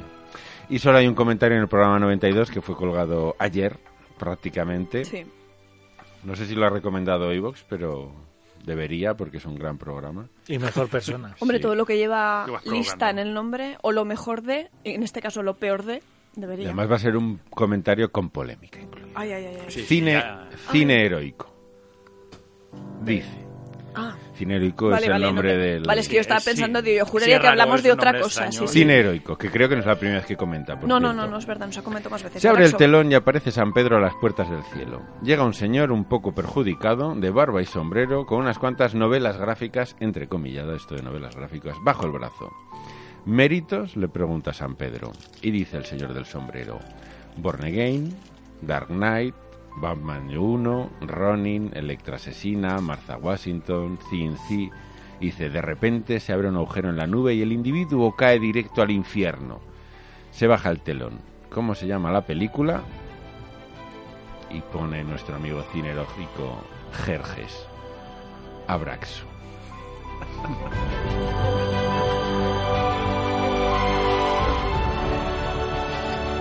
Tenemos unos comentaristas maravillosos. O sea, podríais escribir todos Aquí guiones noto relatos. cierto, cierto, cierto Sí. tufillo hater ¿eh? en el... Sí, sí. Está buscando algo. Está Está buscando, algo, está Sí, buscando... buscando la sí, boca. sí, ahí. sí. Ay. Se nota, ¿no? Sí. Que, ay. Bueno, pero somos tolerantes. Tengo lo que decir- demostrado. Sí, lo hemos demostrado muchas veces. Te- tengo que decir, iba a decir, tengo que decir una cosa, no tienes ni puta idea, pero no, no, no. Tengo que decir una cosa que es verdad que dentro de todo lo que se critica a Frank Miller, yo tengo que decir que hay que tener en cuenta sus circunstancias vitales Desde luego. y que un señor que apenas podía sostener un lapicero debido a la salvaje quimioterapia a la que se vio sometido, cada vez está dibujando mejor again. Y yo, como suelo decir, esto es como cuando echaron a Casillas del Madrid por la puerta de atrás. Eso es que todos los madridistas son unos hijos de puta, hombre. Un tío que os ha, que os ha dado dos copas de Europa, que ha dado un mundial a la selección española, que os ha hecho ganar ligas, que os lo ha dado todo, que lo dejéis salir por la puerta de atrás como un paria y un perdido, eso es no tener alma y no tener corazón. Pues con Frank Miller pasa un poco lo mismo. Un tío que ha cambiado la historia del cómic a todos los niveles, que le ha dado tanto al cómic, que es una de las figuras capitales del cómic, que revolucionó el cómic americano, que introdujo el manga en el cómic americano, que tiene obras magnas que podrían estar a la altura de cualquier obra literaria de la historia, pues hombre, un poquito de respeto sí que merece. Que el hombre quiere hacer es Jerjes, pues que haga Jerjes. Que luego hay que hacerlo también, ¿eh? que estas cosas a veces rajamos mucho, yo el primero, pero luego hay que ponerse a hacerlo. Pero Eh, se podía haber currado un poquito más el dibujo. De Ronin, De sobre todo el de Ronin, de ¿no? Ronin. No, eso, eso es cierto, claro, sí que es... Hay, hay gustos y eh, el cambio es evidente, la gente se hace mayor, ves ahora dibujar a Neil Adams y te lloran un poquito los ojos, ¿no? Pero, pero, pero bueno, Neil Adams también tuvo su momento. Es decir, hay que ser un poco... Un Todos- poco... sí. Todos nos hacemos mayores. Yo hace 20 años hacía programas de radio. A mí, ¿sabes? Y ahora hago A mí lo que puedo. Lo que más me molesta de Jerjes es que primero lo sacaban en grapa y luego en el tomo, y encima sacan el tomo, que el formato es el mismo que el de 300, pues más grande. Pero mm, vamos a ver, con tu historial, ¿quieres decir que te sorprende? No. Que han sacado primero grapa y luego tomo. No, que yo no me compré la grapa, que ya lo sabía. Bueno, de hecho yo me lo compré en Estados Unidos porque soy así, pero... Pero no.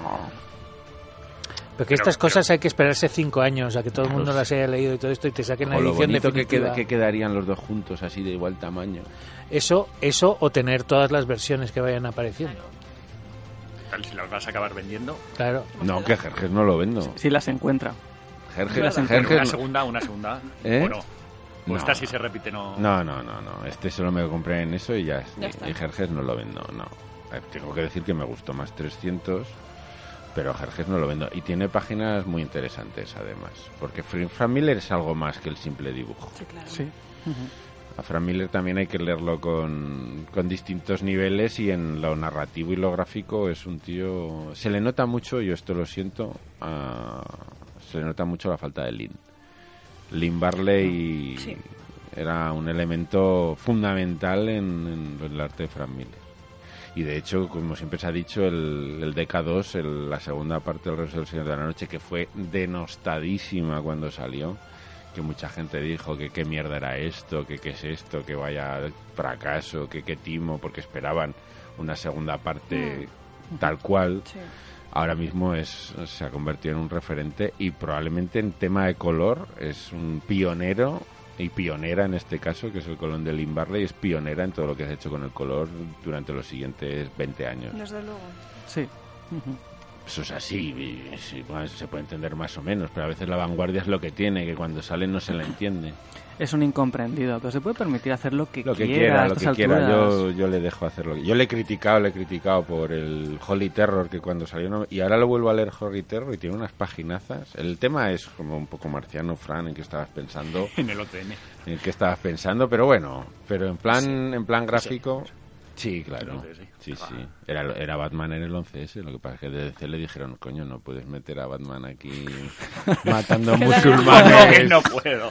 Yo como que no puedo. Pues toma. A vamos. Sí, sí. ¿No puedo o, o no debería? Bueno, Exactamente, a es él le pregunta. dijeron no puedo y dijo, pues le cambio el nombre y tira millas. Sujeta mi cubata. Tengo muchísimas ganas de leer, por cierto, el que acaba de sacar con un titán del dibujo que es Rafael Grampa, que ha sacado otra parte del DK que es que tiene una pinta. Poco a poco. Poco a poco, sí. Poco a A ver cómo nos llega y cuándo nos llega. Sí, sí.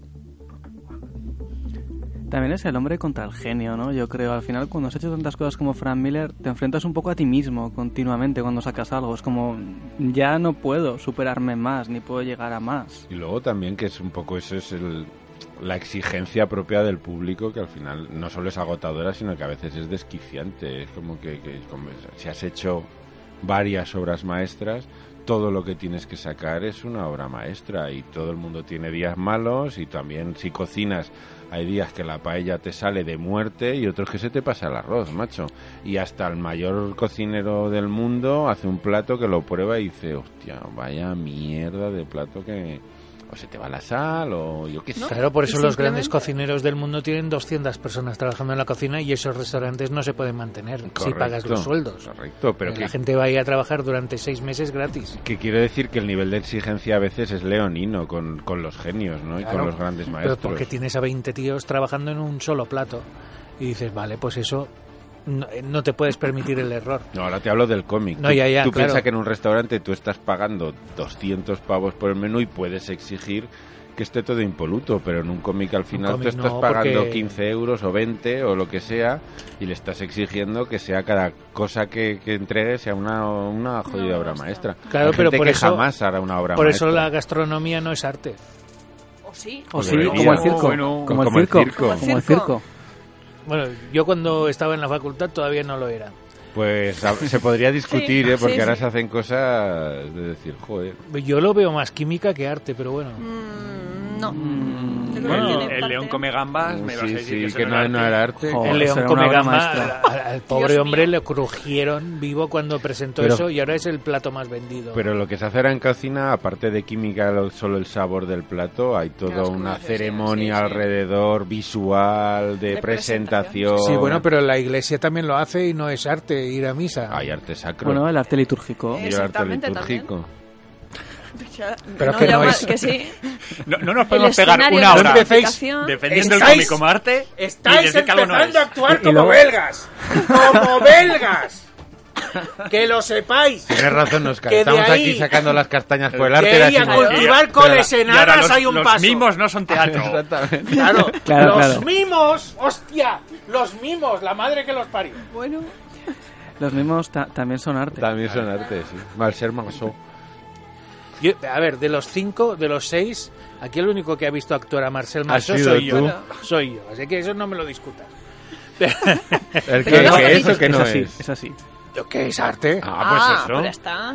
Pero el mimo nace en el reino, en, en el reino no, en el, En el reino de las ideas. eh, durante el Imperio Romano. Perdona, invisibles. no hables de nacer, que la comida nació mucho antes que el mimo. Y antes Efectivamente. comíamos que hacer mimo. Y el Efectivamente. ser humano que se pone a cocinar antes. ¿Qué Que hacer mimo? ¿Qué hago? ¿Mimo o, com- comer? ¿Cómo? Pues, que le den por culo al mimo. el que hizo mimo se murió. no llegó a más. El que hizo mimo, madre mía, madre mía, qué problemas se tiene. ahorcó con una soga invisible. Sí, está encerrado en una habitación de esas de, de- de Transparente. cristal transparente y no puede salir. Bueno, el mimo nació durante el imperio, el imperio romano, Sí, sí. Así. como una respuesta. Claro, porque lo que tú sabes de cómic, yo lo sé de teatro. Entonces, eh, surge por la necesidad de que el teatro estaba desapareciendo, no tenían, no tenían espectadores. ¿Y por qué no tenían espectadores? Porque todas las tragedias que mostraban ahí eh, ya las veían en el circo. Y las veían de verdad.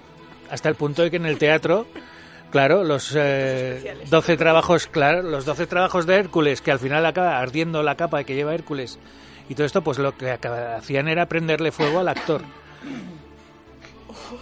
Claro, sí. Bueno, cuando no, alguien moría, es una intervención radical. Es una cuando intervención alguien, radical. sí, sí, sí. Y, Cuando y alguien, ahí, alguien ahí nació el mimo, ¿no?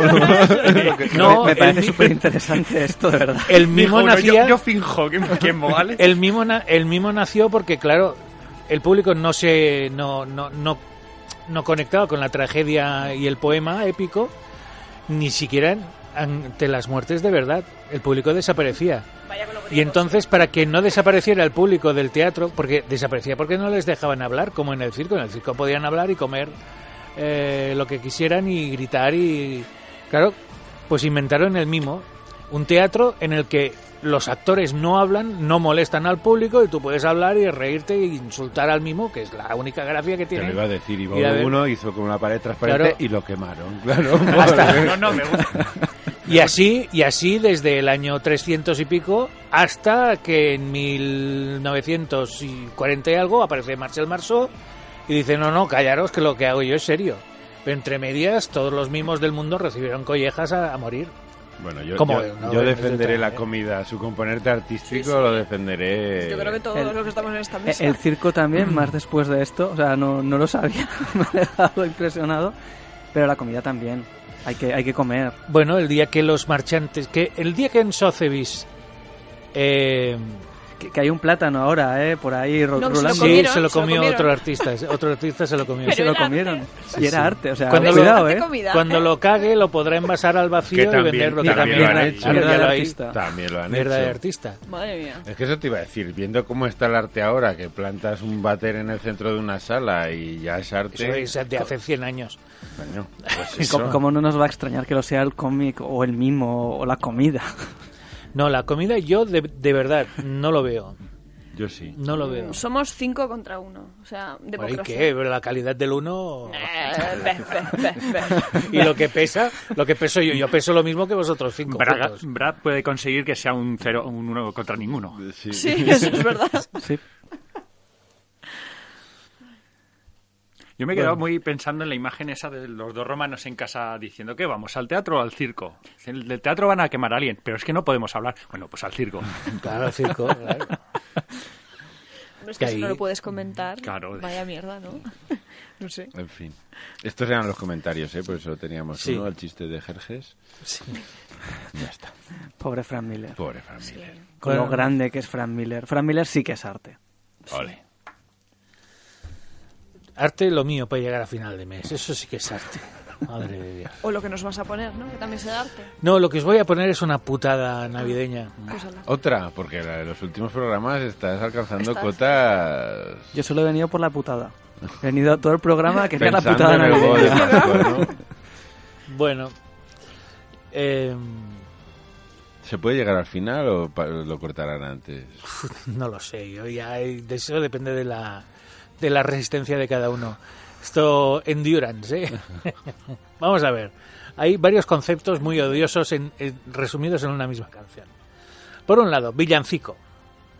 Sí, díselo a Félix. Yo me acuerdo mucho de Félix cuando oigo villancicos. Empezamos Pobrecillo. mal. Sí. Ya es malo, ¿no? El- Mal. Raxo Félix.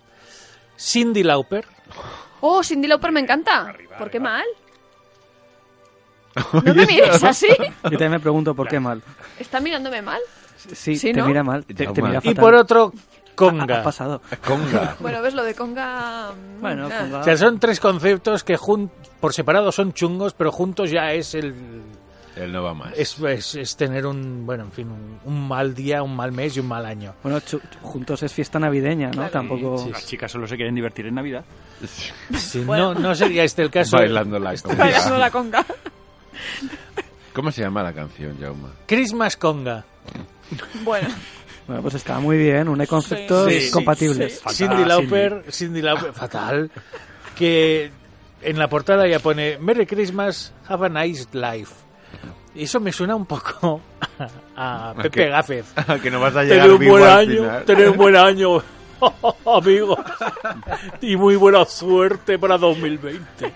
Chatos. Un poco eso. Pero Todo- no- le veo problema a nada de ello. ¿No? No. No le ves problema. espera. así sobre el papel, yo creo que es. A ver si nos va a habido cosas gustar. peores, ¿eh? No sé. Yo ahí os lo dejo y me voy, me voy, me voy- y os dejo al perro también. Ya lo recogeré la semana que viene. La conga es arte. La conga- la- Hombre, sí. Sí. si es de Jalisco, sí. Y si no, yo qué sé.